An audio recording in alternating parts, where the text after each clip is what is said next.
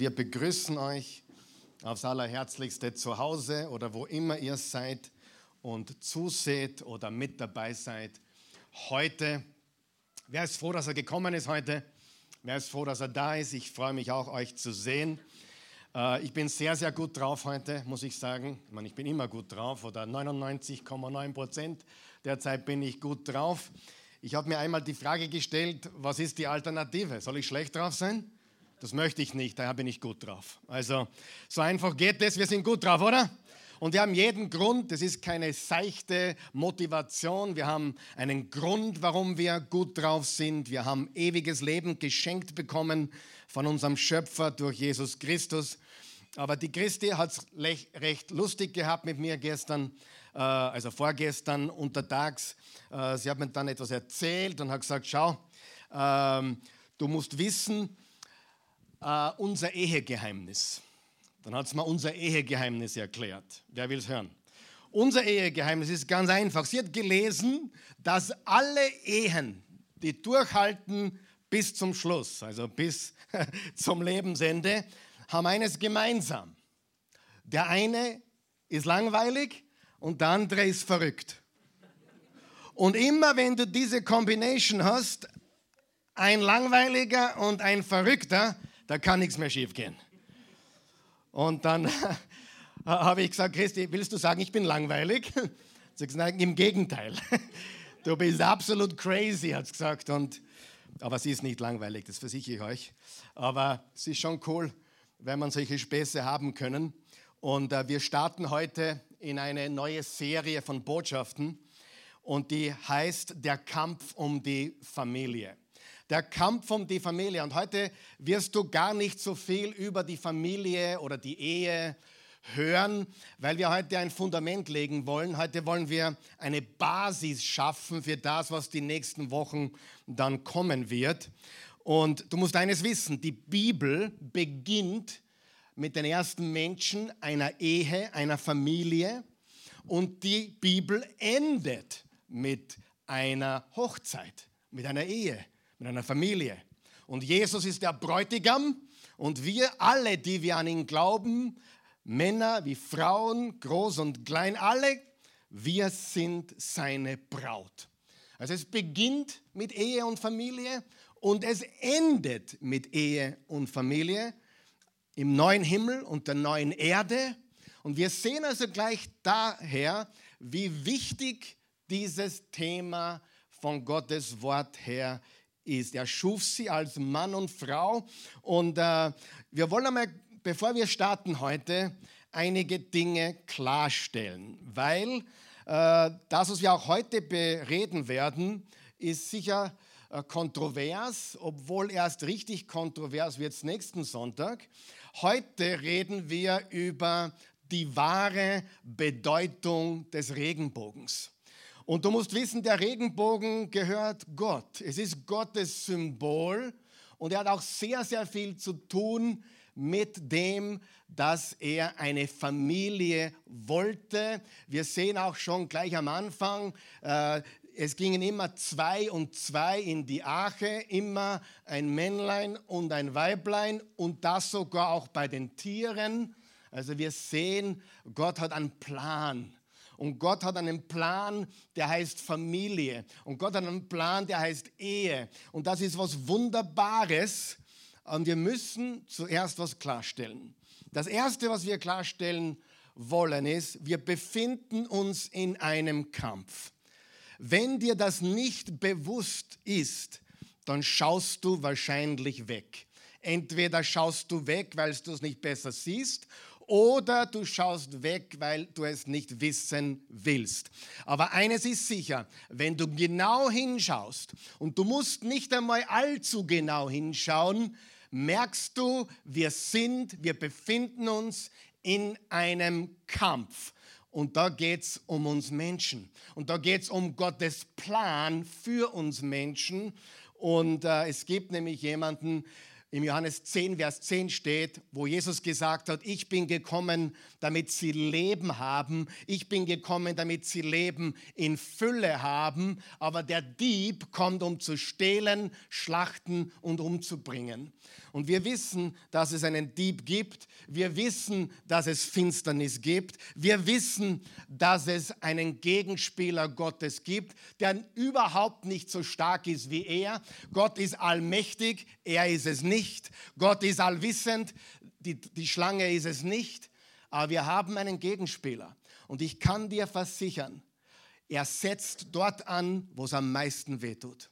Und am meisten weh tut es in der Familie. Am meisten weh tut es zwischen Mann und Frau, zwischen Ehepartnern. Am meisten weh tut es bei den Kindern, bei der Familie. Und dort, wo die Hebelwirkung die größte ist, dort wird der Hebel angesetzt.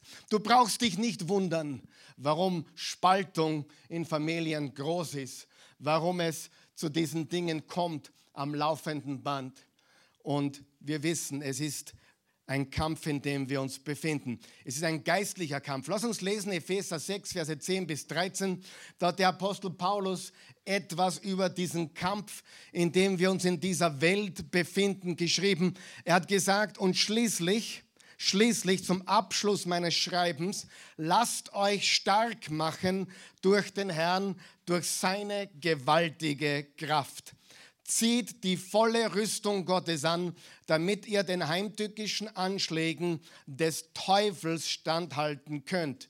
Wir kämpfen ja nicht gegen Menschen aus Fleisch und Blut, sondern gegen dämonische Mächte und Gewalten, gegen die Weltherrscher der Finsternis, gegen die bösartigen Geistwesen in der unsichtbaren Welt. Greift darum zu den Waffen Gottes. Greift darum zu den Waffen Gottes. Greift darum zu den Waffen Gottes. Was sind die Waffen Gottes? Natürlich Gebet, aber Gebet muss natürlich umhüllt sein mit Wahrheit und Liebe. Unsere primären Waffen, die wir als Christen, als Nachfolger Jesu haben, sind Wahrheit und Liebe. Wahrheit ohne Liebe richtet immer Schaden an. Und Liebe unter Anführungszeichen ohne Wahrheit tut dasselbe. Eigentlich kann man die beiden nicht trennen. Gott ist Wahrheit und Gott ist Liebe. Ich bin der Weg, die Wahrheit und das Leben. Gott ist Liebe und er vertreibt alle Furcht in unserem Leben, weil die Liebe jede Angst verdrängt. Wir sehen hier im Vers 10, wir sollten stark werden. Wir sollten uns stark machen lassen, nicht aus eigener Kraft, sondern durch seine Kraft. Und wir sollten die ganze Rüstung Gottes anziehen und wir sollten kämpfen. Aber nicht gegen Menschen, sondern im geistlichen Bereich kämpfen wir gegen dämonische Mächte, gegen Gewalten, gegen Weltherrscher der Finsternis. Das Böse, was du da draußen siehst, das sind nicht die Menschen, die du im Fernsehen siehst. Das sind nicht die Menschen, die du abgebildet siehst. Das Böse spielt sich im geistlichen Bereich ab und Menschen werden vom Satan benutzt. Sie werden verwendet für seine Agenda, um zu zerstören, um zu spalten, um kaputt zu machen, um dir und mir und den Menschen dieser Welt das Leben schwer und unerträglich zu machen. Gott hat einen Plan und dieser Plan ist Friede, Freude und Freiheit. Ja? Und wir müssen uns wirklich hüten davor, wenn diese Dinge uns genommen werden wollen. Und ich sage dir eines, niemand kann mir meine Freiheit nehmen, denn sie haben mir die Freiheit nicht gegeben. Freiheit bekomme ich vom Schöpfer des Himmels und der Erde. Und die können mich einkasteln irgendwo. Ich bin frei, weil ich bin frei da drinnen. Ich habe Freude, ich habe Frieden die haben es mir nicht gegeben, sie können mir es nicht nehmen. Meine Freude, mein Friede, meine Freiheit ist unabhängig von irgendjemandem, der hier regiert oder auch nicht. Halleluja.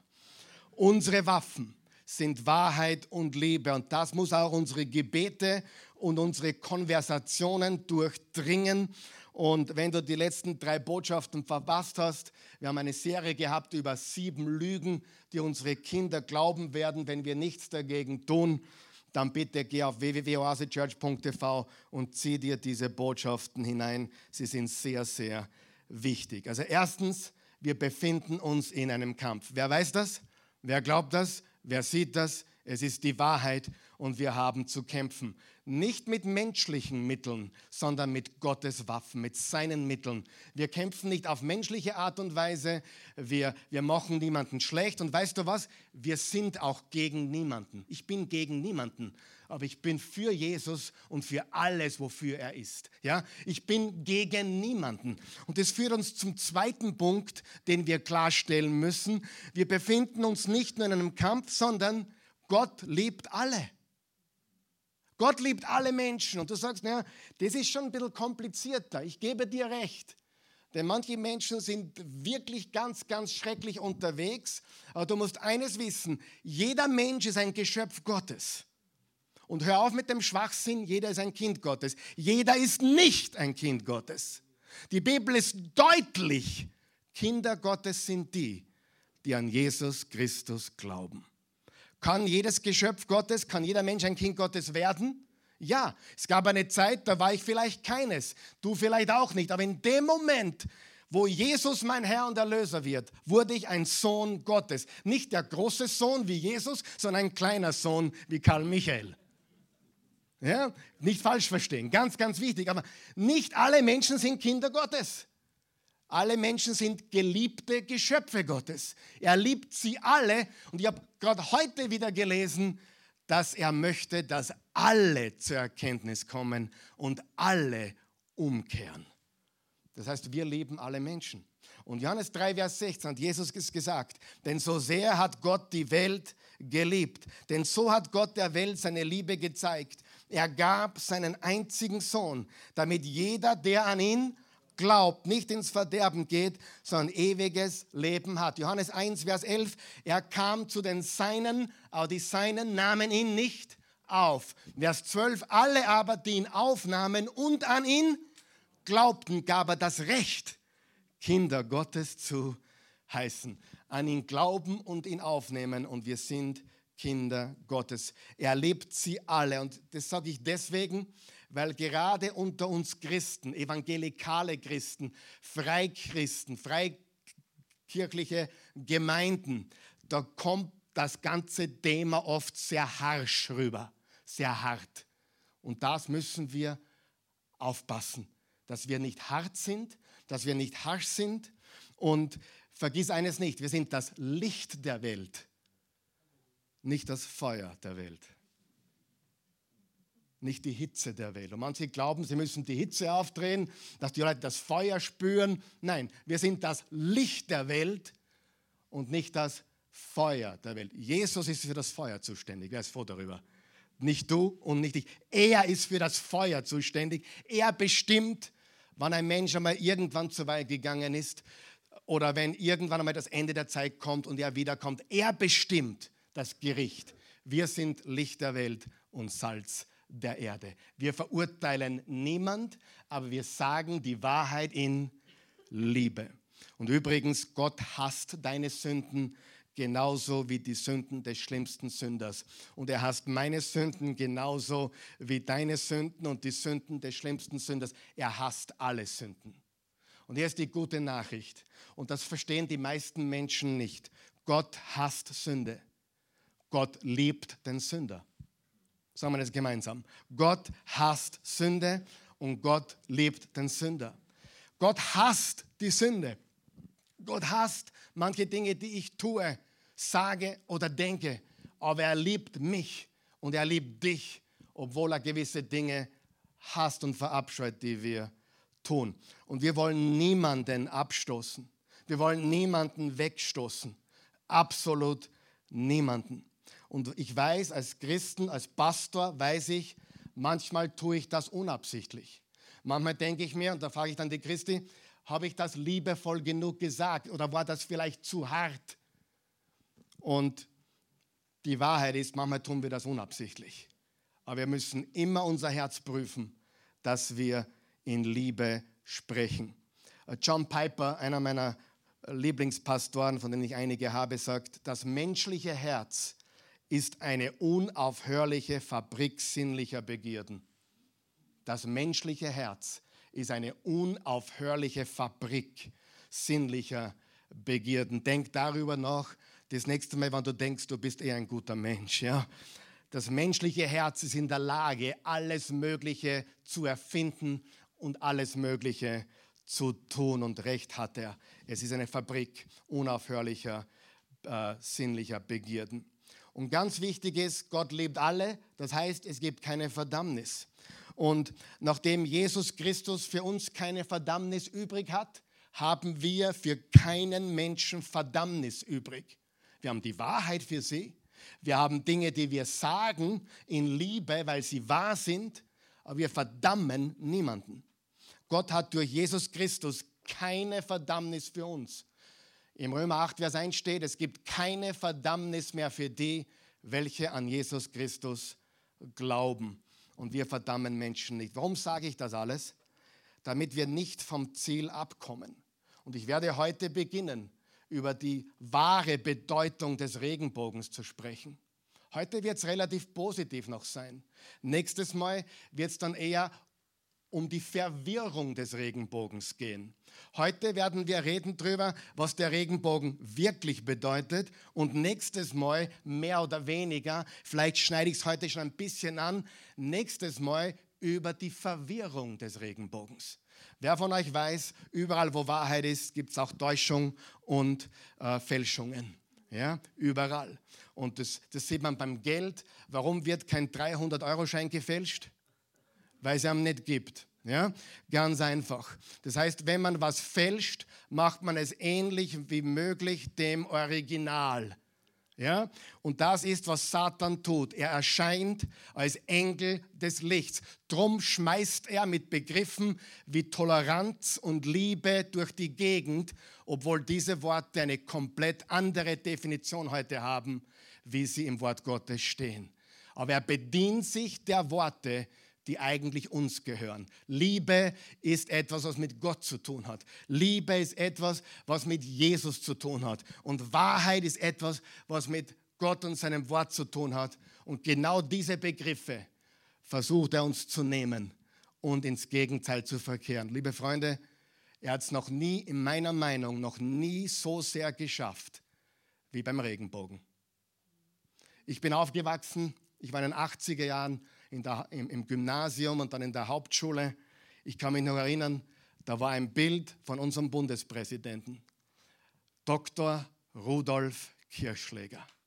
Was für ein Mann. Mein Vater hat immer geschwärmt von ihm, was für ein Charaktermann das gewesen sei.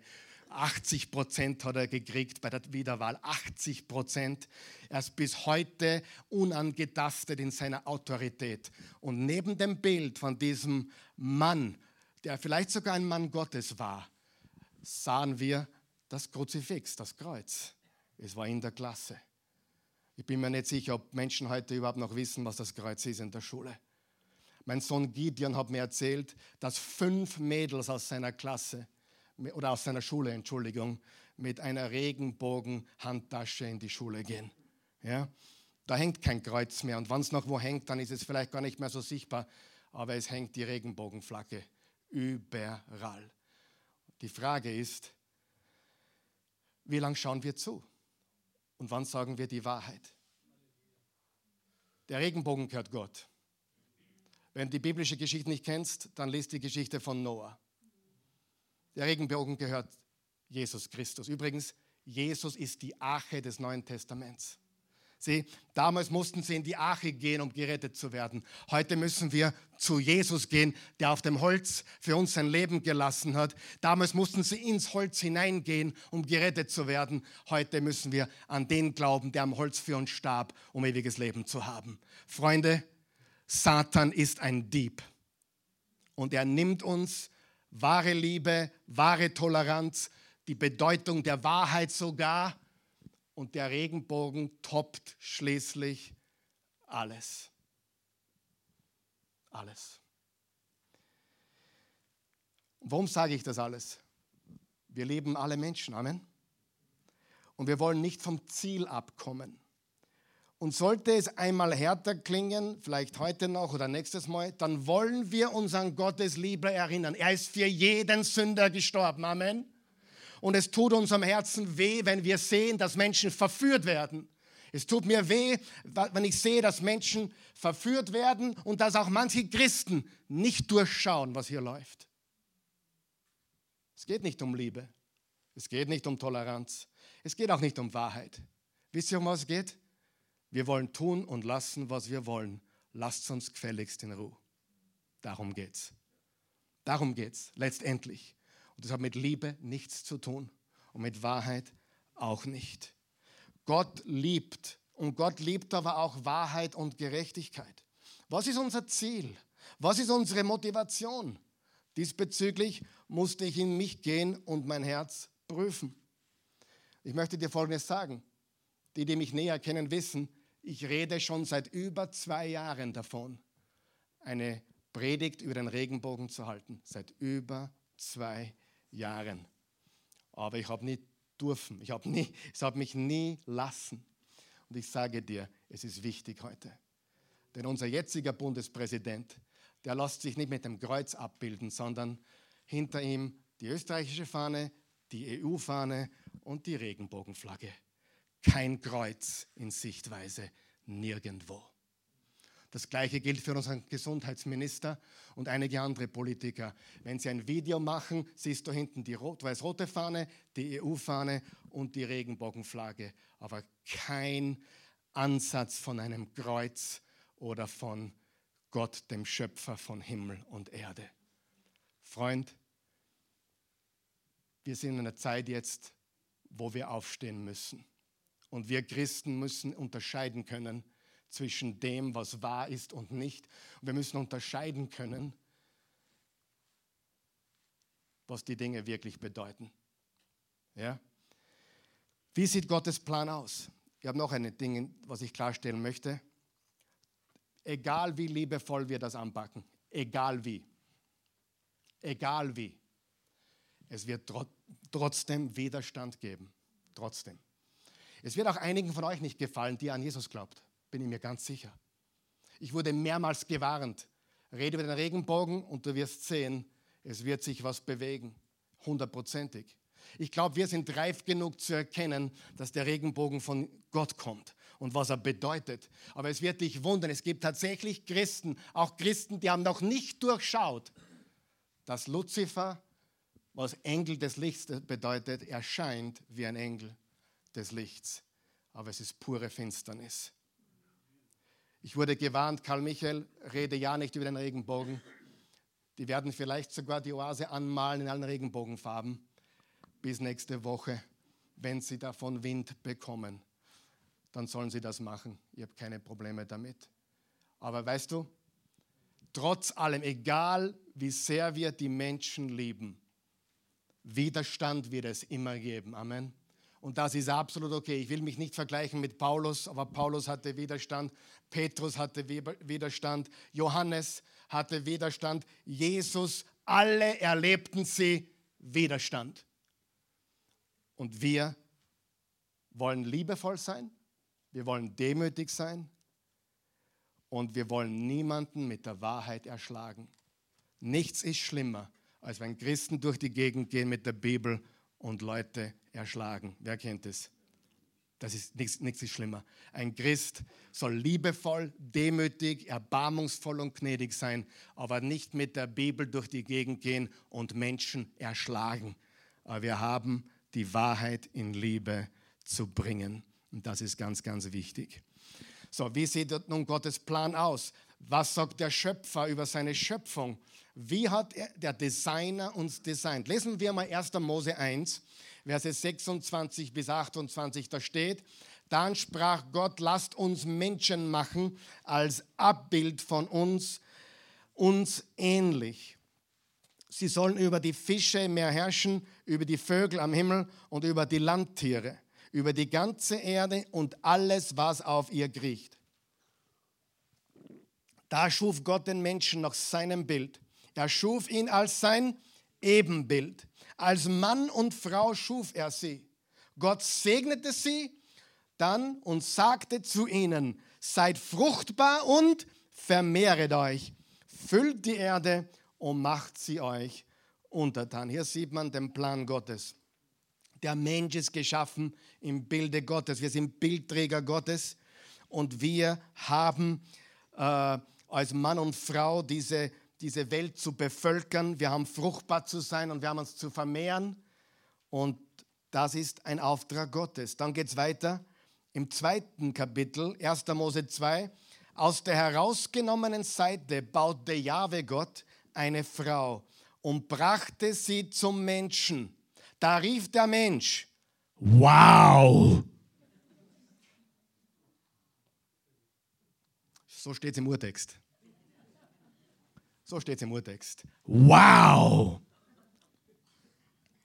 Eine nackte Frau. Wow! Da hat ein bisschen nachdenken, was der gesehen hat. Na, hör auf zum Nachdenken.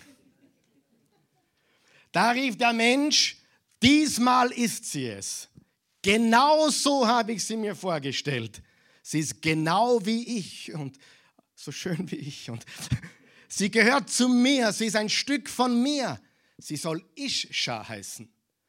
Frau, denn sie kam vom Ish, dem Mann. Ish, Mann, Ischa, Frau. Und deswegen, wenn du eine Lutherbibel hast, Luther übersetzte hier Mann und Männin.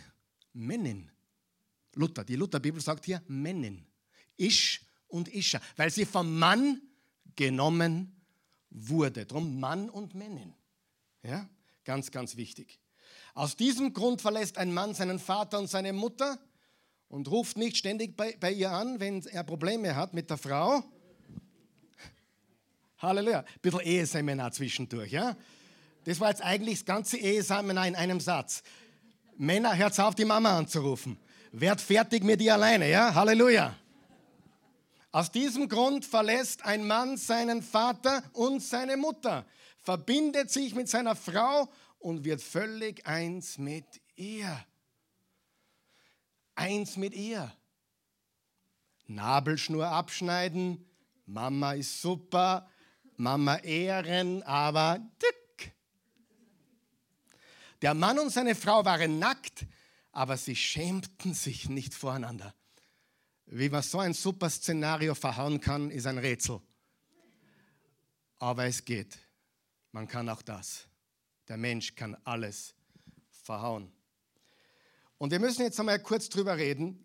Drei Ereignisse, die zum korrupten Zustand der Menschheit führten. Einige kennen das aus einigen Seminaren, die wir hier in der Oase gehabt haben und auch eine Serie, die hat geheißen Supernatural, wenn du dich erinnern kannst. Aber ganz kurz. Es gibt drei Ereignisse im Genesis, die zum Zustand der, der Menschheit führten. Erstens den Sündenfall. Kennt jeder, Sündenfall, Kapitel 3 von Genesis. Die Schlange verführte die Frau und dann war der Mann ungehorsam, hat auch mitgemacht. Und dann waren sie plötzlich gewahr, dass sie nackt sind. Sie schämten sich, der Tod kam. Tod bedeutet nicht physischer Tod sofort. Tod bedeutet die Trennung von der Gemeinschaft mit Gott. Das Wurzelproblem des Menschen. Dann wird Tod und Trennung. Und dann im Kapitel 6 von Genesis haben wir die Rebellion der Gottessöhne, die sich an den Menschentöchtern vergingen. Wenn du mehr darüber wissen willst, Supernatural Seminar im Februar 2020 die Rebellion der Gottessöhne, die sich an den Menschentöchtern vergingen. Und die Bibel sagt dort im 1. Mose 6, Vers 5, die Bosheit wurde immer ärger. Ihr ganzes Denken und Streben war nur noch böse. Das war ein Beschleuniger. Ein Beschleuniger des Bösen. Und dann haben wir noch etwas, nämlich den Turmbau zu Babel im Genesis 11, wo sie gesagt haben, wir werden jetzt unser eigener Gott, wir bauen unser eigenes Reich, wir bauen den Turm zu Babel, Babylon, kommt auch im letzten Buch der Bibel vor, wird zerstört, das Weltreich, das Weltsystem, Babylon. Und dann hat Gott eingegriffen und hat ihre Sprachen verwehrt und die Menschen auf der ganzen Erde zerstreut. Wir haben drei Dinge, nicht nur den Sündenfall, sondern auch die Gottessöhne, die sich an den Menschentöchtern vergingen, woraus die Riesen entstanden und das Böse beschleunigt wurde, wo auch viele Erfindungen stattgefunden haben, sagt man. Und dann eben Genesis 11, wo sie auf der ganzen Erde zerstreut wurden. Aber im 1. Mose 6, genau zwischen dem zweiten und dem dritten Ereignis, wurde die Flut angekündigt. Die Flut. Und Noah erhielt den Auftrag, eine Arche zu bauen. Die Arche ist ein Typus für Jesus, haben wir schon gesagt. Darum gibt es auch manche christlichen Kirchen, die heißen wie? Arche. Kennst du Kirche? Ich kenne ein paar Kirchen, die heißen Arche. Weil die Arche ist ein Typus für den Antitypus. Der Typus ist die Arche, der Antitypus, die Substanz, ist Jesus Christus. Wer zu Jesus rennt, ist gerettet. Römer 10, Vers 13, wer den Namen des Herrn anruft, ist gerettet. Wenn du mit dem Munde bekennst, Jesus ist Herr, und mit dem Herzen an seine Auferstehung glaubst, bist du gerettet. Das ist das Neue Testament. Und dann waren sie in der Arche.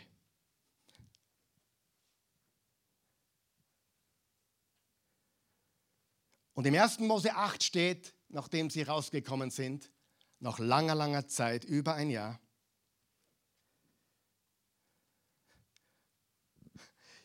Mir fällt gerade was Lustiges ein. Hoffentlich kann ich es richtig wiedergeben. Äh, da hat jemand gesagt, warum geht es in den christlichen Gemeinden auch manchmal so dreckig zu? Ich sage, ja, das war wie in der Arche. Du kannst den Gestank innerhalb der Arche nur aushalten, wenn du weißt, wie es draußen stürmt und regnet. Es stinkt in der Ache.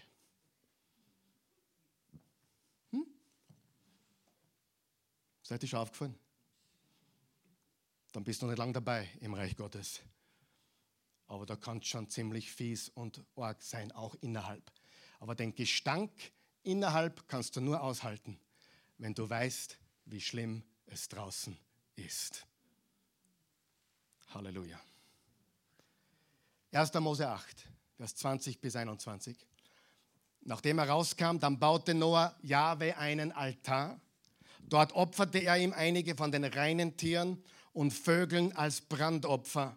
Jahwe roch den angenehmen Duft und sagte sich, nicht noch einmal, unterstreicht ihr das, nicht noch einmal werde ich nur wegen des Menschen den Erdboden verfluchen. Alles, was aus seinem Herzen kommt, ist ja böse. Von seiner frühesten Jugend an. Nicht noch einmal werde ich alles Lebendige auslöschen, wie ich es tat. Sein Versprechen Gottes. Auch wenn es flutet und wenn es Hochwasser gibt, Gott hat ein Wort gegeben, er wird die Menschheit nie wieder vernichten durch eine Flut. Nie wieder. Und im 1. Mose 9, Vers 13 und als Zeichen dafür setze ich meinen Bogen in die Wolken. Jedes Mal, wenn ich Wolken über der Erde zusammenziehe und wenn dann der Bogen erscheint, werde ich an mein Versprechen denken, das ich euch und allen Lebewesen gegeben habe. Nie mehr sollen die Wassermassen zu einer Flut werden, die alles Leben vernichtet. Der Regenbogen wird in den Wolken stehen und ich werde ihn ansehen und an den ewigen Bund denken. Unterstreicht ihr ewigen Bund den ich mit euch und allen Lebewesen auf der Erde geschlossen habe. Und dieser Bogen, sagte Gott zu Noah, ist das Zeichen für den gültigen Bund. Und in allen Religionen und Mythologien ist der Regenbogen zu finden, in allen. Aber der Ursprung ist Gottes Wort. Der Gott, der Schöpfer von Himmel und Erde. Übrigens, im babylonischen Mythos wird der Bogen vergöttlicht. Der Bogen ist ein Gott. Es erinnert mich sehr an Europa, wo das Universum zu Gott gemacht wird, wo Energie zu Gott gemacht wird. Nein, der Regenbogen ist nicht Gott, er ist ein Geschöpf Gottes. Das Universum ist nicht Gott, es ist ein Geschöpf. Gott hat das Universum gemacht. Und Energie ist nicht Gott. Gott hat alle Energie und alles Universum gemacht. Er ist der Schöpfer von allem. Es wiederholt sich alles wieder. Alles wieder.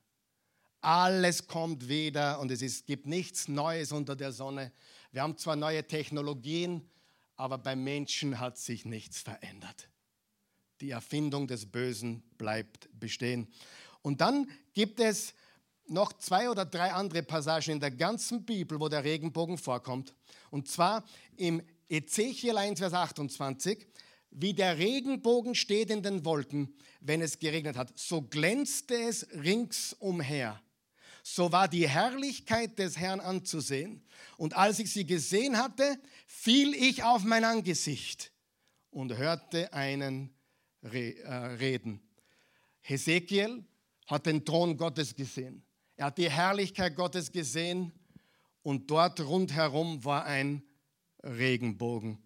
Was war seine Reaktion? Er fiel auf sein Angesicht. Ich habe das eh schon einmal gesagt wahre Nachfolger Gottes fliegen nach vorne, nicht nach hinten. Habt ihr das gecheckt jetzt? Ganz wichtig. Sie fliegen auf ihr Angesicht, immer.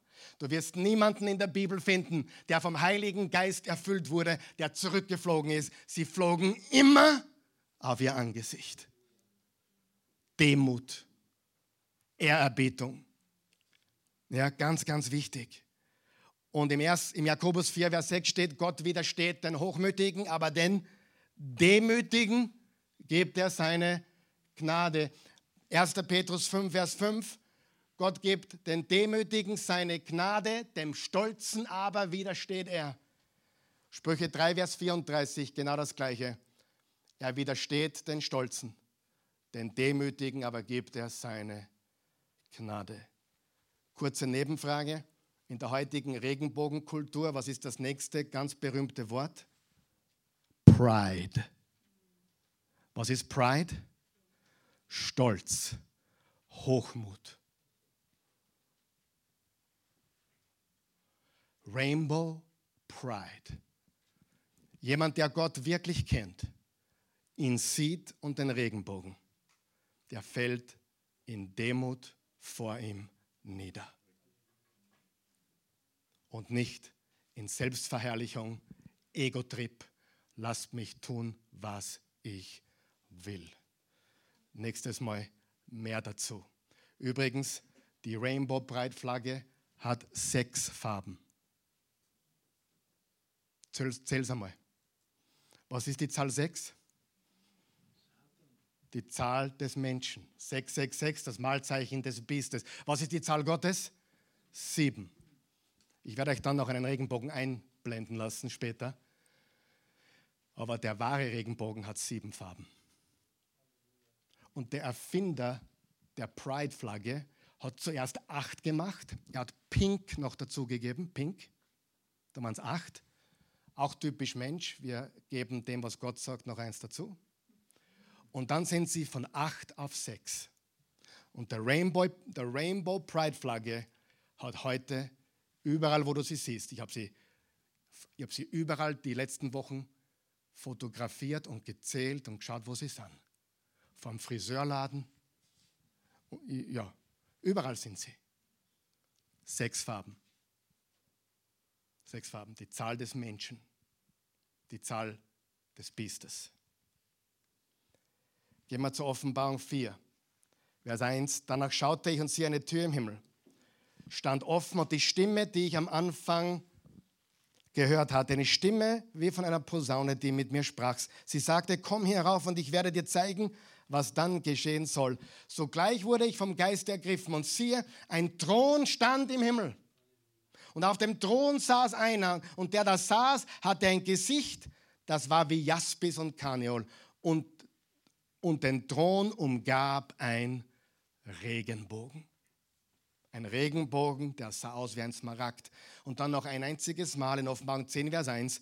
Dann sah ich, wie ein anderer mächtiger Engel aus dem Himmel herabkam. Er war von einer Wolke umhüllt und der Regenbogen stand über seinem Kopf. Sein Gesicht leuchtete wie die Sonne und seine Beine glichen Feuersäulen. Das ist übrigens unser Text kommenden Mittwoch. Ich glaube, hier ist die Rede von Jesus. Man sieht hier die, die leuchtenden Füße, man sieht hier den Regenbogen, man sieht hier äh, dass es sehr ähnlich wie Jesus ausschaut. Und dann habe ich noch einen Vers gefunden in einem der Apokryphen, was nicht in der Bibel ist. Die Apokryphen, Jesus Sirach, die Spätschriften des Alten Testaments. Da steht folgendes im Vers, Kapitel 43, Vers 11. Sieh den Regenbogen an und lobe den, der ihn schön gemacht hat in seinem Glanz.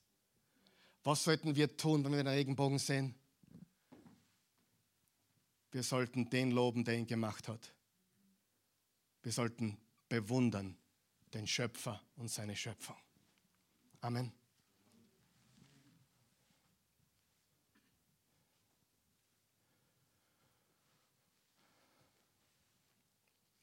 Der Regenbogen ist ein Symbol der Hoffnung. Jesus ist unsere Hoffnung. Und der Regenbogen ist genau wie Jesus. Jesus ist unser Licht, Licht der Welt. Johannes 8, Vers 12, ich bin das Licht der Welt. Jesus ist unser Licht, bereit, unsere Herzen mit seinen liebevollen Strahlen zu erfüllen und jeden von uns in seiner Familie willkommen zu heißen. Jeden. Es geht um Familie. Gott hat Noah einen Regenbogen versprochen. Er hat ihm ein Regenbogenversprechen gegeben nach der Flut und er macht uns ein Regenbogenversprechen in Jesus, dass er immer unsere Sünden vergeben wird und uns lieben wird, egal was passiert. Ein, der Regenbogen ist ein Zeichen dafür. Schreib dir das auf, auf deiner Outline steht das, glaube ich. Der Regenbogen ist ein Zeichen dafür, dass Gott allen seinen Bündnissen treu ist. Er hält sein Wort. Sein Symbol der Hoffnung und der Verlässlichkeit unseres Gottes.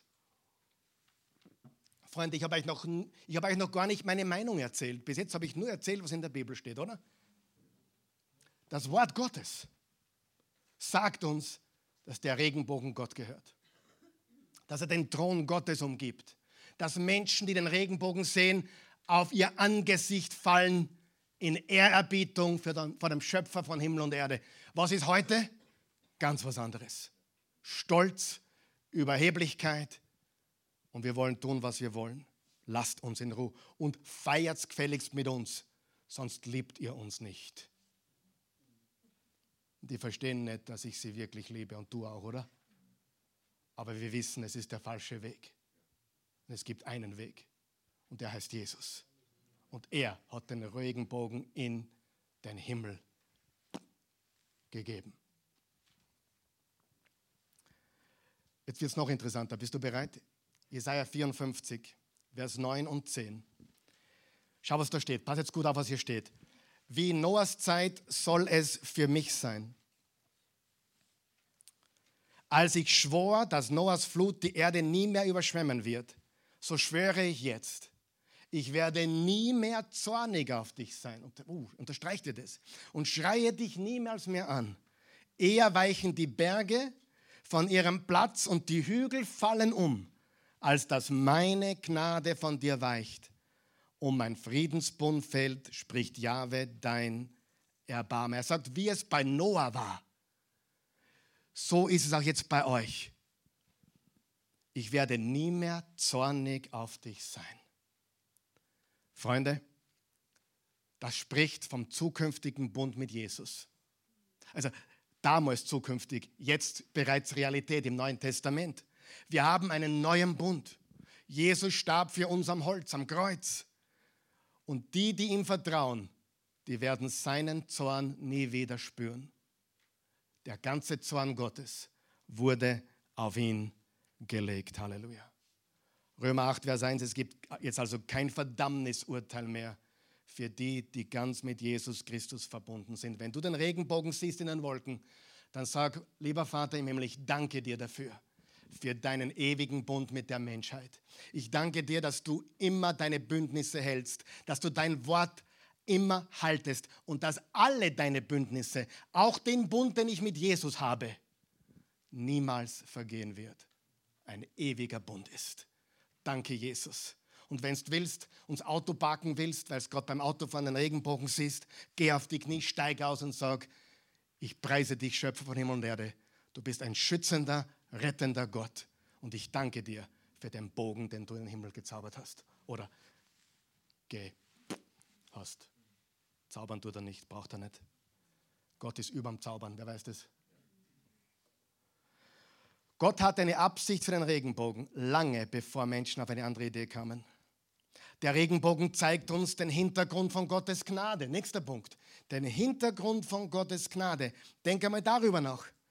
Ein Regenbogen ist immer in Verbindung mit Regen, mit Sturm und mit dunklen Wolken. Wer hat manchmal im Leben Regen und Sturm und dunkle Wolken? Darf ich fragen? Hast du keine Kinder? Hast, bist du nicht verheiratet? Ja, hast du nicht lange gelebt? Richtig? Regen, Sturm, dunkle Wolken. Du siehst keinen Regenbogen an einem heißen Sommertag. Du siehst den Regenbogen, wenn irgendwo ein Sturm, ein Regen oder dunkle Wolken sind. Stimmt das? Der Regenbogen zeigt uns den Hintergrund von Gottes Gnade.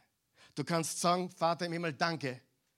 Trotz, der, trotz des Sturmes in meinem Leben, trotz der Wolken, die sich aufziehen über meinem Leben, trotz der finsteren Wolken, trotz des niederprasselnden Regens, deine Güte und Gnade und dein Wort ist mehr als genug. Es zeigt uns unsere Schwachheit, unsere Gebrochenheit, unsere Bedürftigkeit, unsere Not, unsere Armut, unsere Sündhaftigkeit. Und wer wird bei Gott aufgenommen? Jesus hat es gesagt in der Bergpredigt, Matthäus 5, Vers 3. Wie glücklich sind die, die begreifen, wie arm sie vor Gott sind. Sie gehören dem Himmelreich an. Wer wird von Gott angenommen? Der Demütige. Der, der weiß, dass er nichts ist. Der, der weiß, dass er schwach oder sie schwach ist. Der Regenbogen zeigt uns das umfassende Versprechen, Versprechen von Gottes Gnade. Er bewahrt uns. Und jetzt kommen wir zu vielleicht dem Höhepunkt der heutigen Predigt. Bist du bereit? Wer ist bereit? Drei von euch.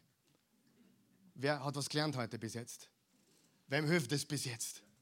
So, jetzt ist interessant. Im Urtext steht nicht Regenbogen. Im Urtext steht nur Bogen. Ich sage es noch einmal, damit es niemand ver verpasst. Im Urtext steht nicht Regenbogen, sondern nur Bogen. Ich habe meinen Bogen in den Himmel gegeben. Können wir den Regenbogen jetzt einblenden, bitte? Ich habe versucht, dass wir einen gescheiten finden. Da ist er irgendwo, genau da. Ich habe es in allen möglichen Bildern gezählt. Es sind sieben Farben. Der Regenbogen hat sieben Farben. Nicht sechs und nicht acht, sieben.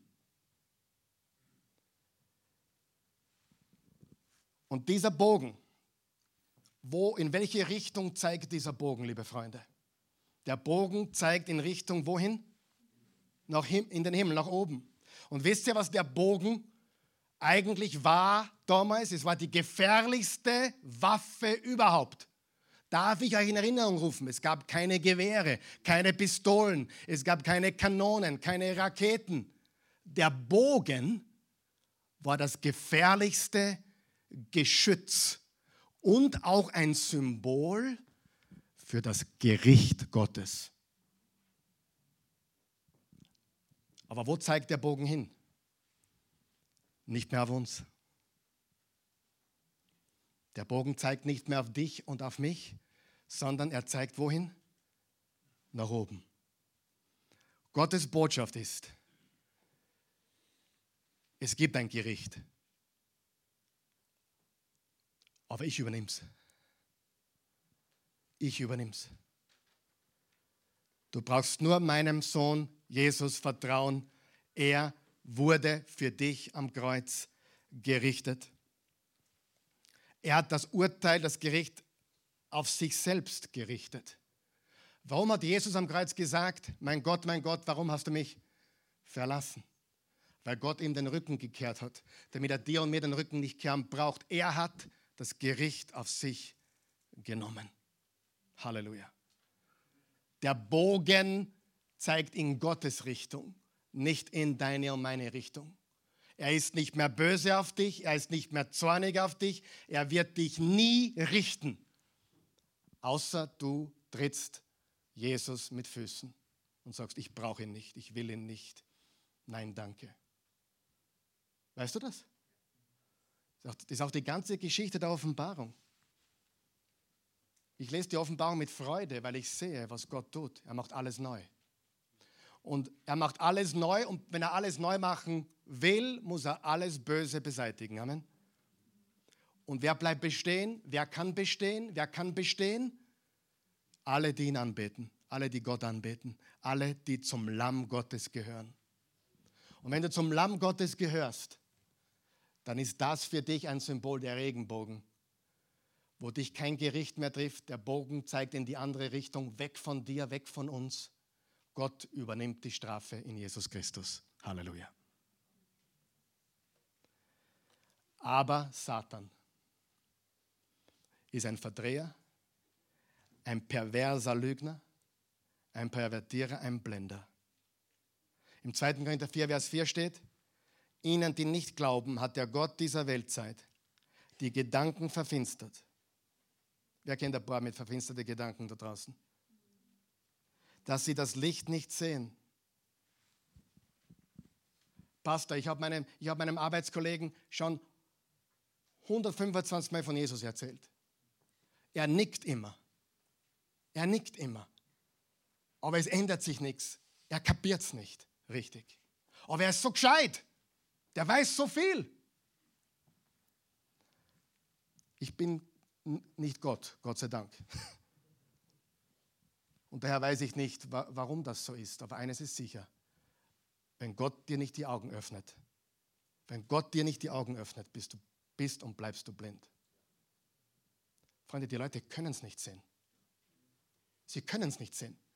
Wenn, wenn, und darum müssen wir für diese Leute beten, dass Gott ihnen die Augen öffnet. Amen. Wer hat schon mal gebetet? Gott öffne ihm die Augen. Öffne ihr die Augen. Das ist ein wunderbares Gebet. Denn rein logisch müsste es jedes Kind begreifen können, oder? Ist nicht so schwer. Aber sie können es nicht sehen. Sie sind blind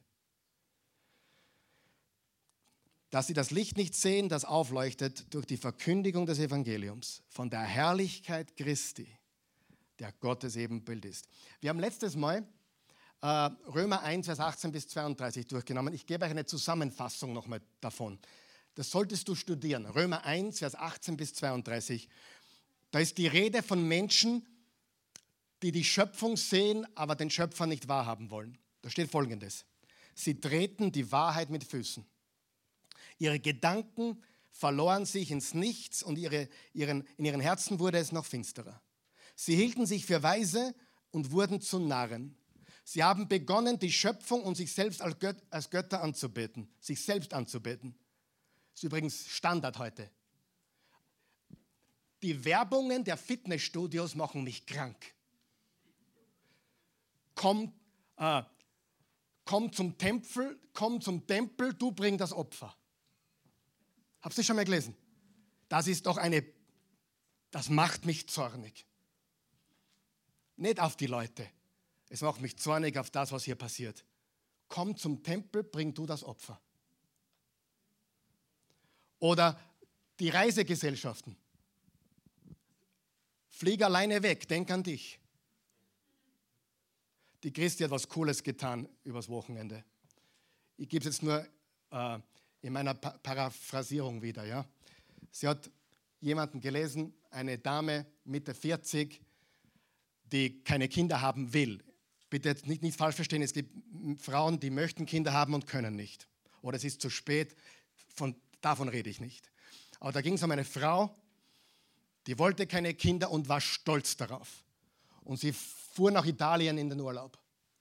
Und da hat sie gepostet, ich bin in Italien im Urlaub ganz alleine und Halleluja, oder Halleluja ist nicht gesagt, aber super, ich brauche wenigstens keinen Babysitter. Damit hat sie geprahlt. Und wenn ich, jetzt kann ich mich ausleben und so weiter. Und die Christi hat geschrieben, ich fahre auch nach Italien, nehme meine geliebten Kinder mit und wenn ich alt bin, werden sie sich um mich kümmern.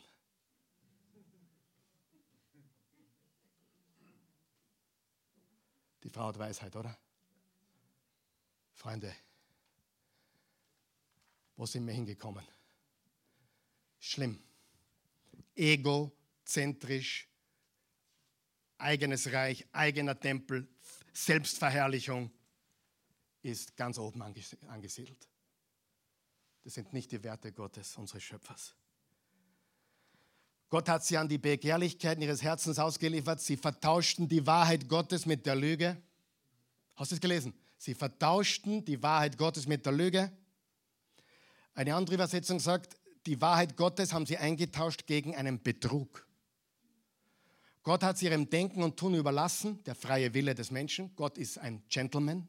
Er lässt die Menschen ihr eigener Gott sein, wenn sie das wollen. Und sie tun dies alles nicht nur selbst, jetzt kommt's, sondern applaudieren auch noch denen, die sich so verhalten. Im Psalm 10, Vers 4 steht, stolz behaupten sie, Gott kümmert sich sowieso nicht um das, was wir tun. Es gibt ja gar keinen Gott. Weiter reichen ihre Gedanken nicht, offensichtlich. Sind diese Menschen wirklich woke? Wer kennt das Wort woke? Aufgewacht. Die sind nicht aufgewacht. Die sind höchsten Ranges verwirrt.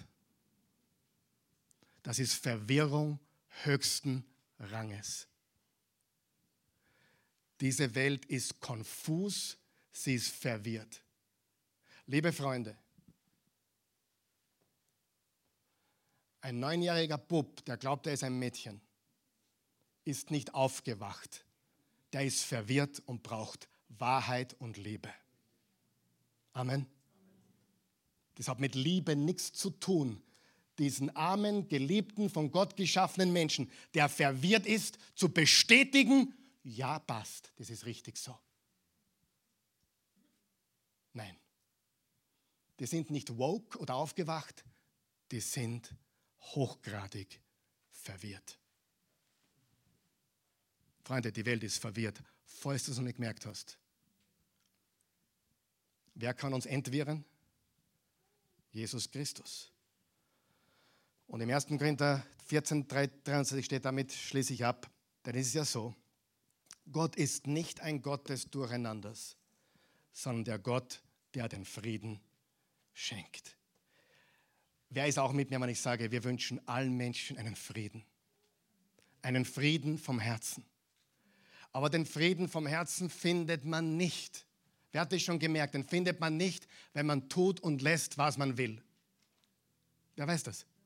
Den Frieden findet man, wenn man das tut, was richtig ist tu, was richtig ist. Tu, what's right. Nicht, wenn ich tue, was ich will oder rebelliere oder sonst was. Gott liebt die Menschen zu sehr, um sie so zu lassen, wie sie sind. Nächste Woche reden wir hier weiter. Und du sagst, was hat das mit der Familie zu tun? Erfährst du nächste Woche. Aber wir haben einen Krieg gegen die Familie. Wir haben einen Krieg gegen unsere Gesellschaft, unsere Kinder. Und wir müssen aufstehen. Wir können nicht so tun, als würden wir da mitschwimmen und einfach sagen, ist halt so. Wir wollen Menschen wirklich mit Liebe begegnen und mit Wahrheit. Lass uns aufstehen. Vater im Himmel, wir loben dich wir preisen und erheben dich. Ich danke dir, wir danken dir für deine Güte und Gnade. Danke für den Regenbogen. Danke für diese sieben Farben, die wir immer wieder mal im, am Himmel sehen können. Die uns daran erinnern, wie gut du bist. Die uns daran erinnern, wie abhängig wir von dir sind. Die uns daran erinnern, dass wir schwach sind, bedürftig sind, Not haben. Und Gott, wenn nur eines bewirkt wurde heute, ist, dass wir voller Demut zu dir kommen und vor dein Angesicht gehen. Und einfach sagen, ver vergib meine Pride, vergib meinen Stolz, vergib meinen Hochmut Lass mich die Wahrheit erkennen, denn die Wahrheit macht mich frei. Wir danken dir, unendlich danken wir dir, dass du dein Wort hältst, dass du alle Bündnisse hältst, dass du immer und zu jeder Zeit dein Wort einhältst. Wir loben und preisen dich dafür. Ich weiß, einige müssen noch darüber nachdenken, was sie heute gehört haben, weil die Gesellschaft schreit was ganz was anderes. Die Gesellschaft schreit, verwirkliche dich, entfalte dich, mach, was du willst, lebe dein Leben, tu, was du möchtest, probier alles aus. Wenn es nicht funktioniert, lauf zum nächsten oder zur nächsten und lass mich in Ruhe. If it makes me happy, I do it. Fertig. Und ich meine das ernst. Ich weiß, dass einige auch, die jetzt online dabei sind oder auch hier sind vielleicht noch, die spüren, dass es wahr, aber du, du schluckst, weil du noch nicht verstanden hast, was hier abgeht und wie Dinge, das Symbol von Gottes Güte komplett verdreht wurde. 1979 ein gewisser Gilbert Baker hat diese Flagge entwickelt. Den Regenbogen gibt es schon viel länger. Nicht erst 43 Jahre. Und er spricht von Gottes Güte. Und letztendlich spricht er von Jesus. Weißt du warum? Der Ur, Ur, Ur, Ur, Ur, Ur, Ur, Ur, Ur, Ur, Ur, Ur, Ur, Ur, Ur, Ur, Ur, Ur, Ur, Ur, Ur, Ur, Ur, Ur, Ur, Ur, Ur, Ur. Ich bin kein Wiener, gell? Ur. Uropa von Jesus ist Noah.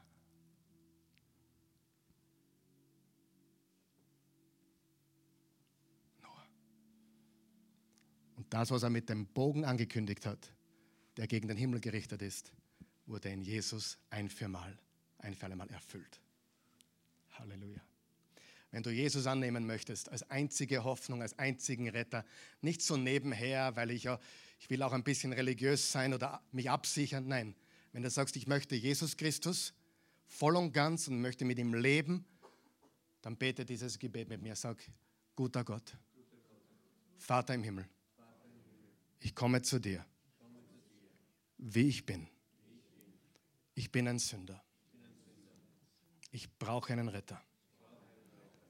Und Jesus, ich bitte dich jetzt, sei mein Retter, sei mein Erlöser. Erfülle mein Leben. Ich gebe dir mein Leben. Ich empfange dein Leben. Und ich will demütig leben. Wissend, ich bin nichts. Du bist alles wirke du in mir. Mach du mich stark. Mach du mich zu einem Licht in dieser Welt. Sei mein Herr und mein Gott. Ich glaube, du bist von den Toten auferstanden. Und ich glaube, du lebst. Du bist heute mitten unter uns. Und du lebst jetzt in mir. Und dafür danke ich dir. In Jesu Namen. Amen.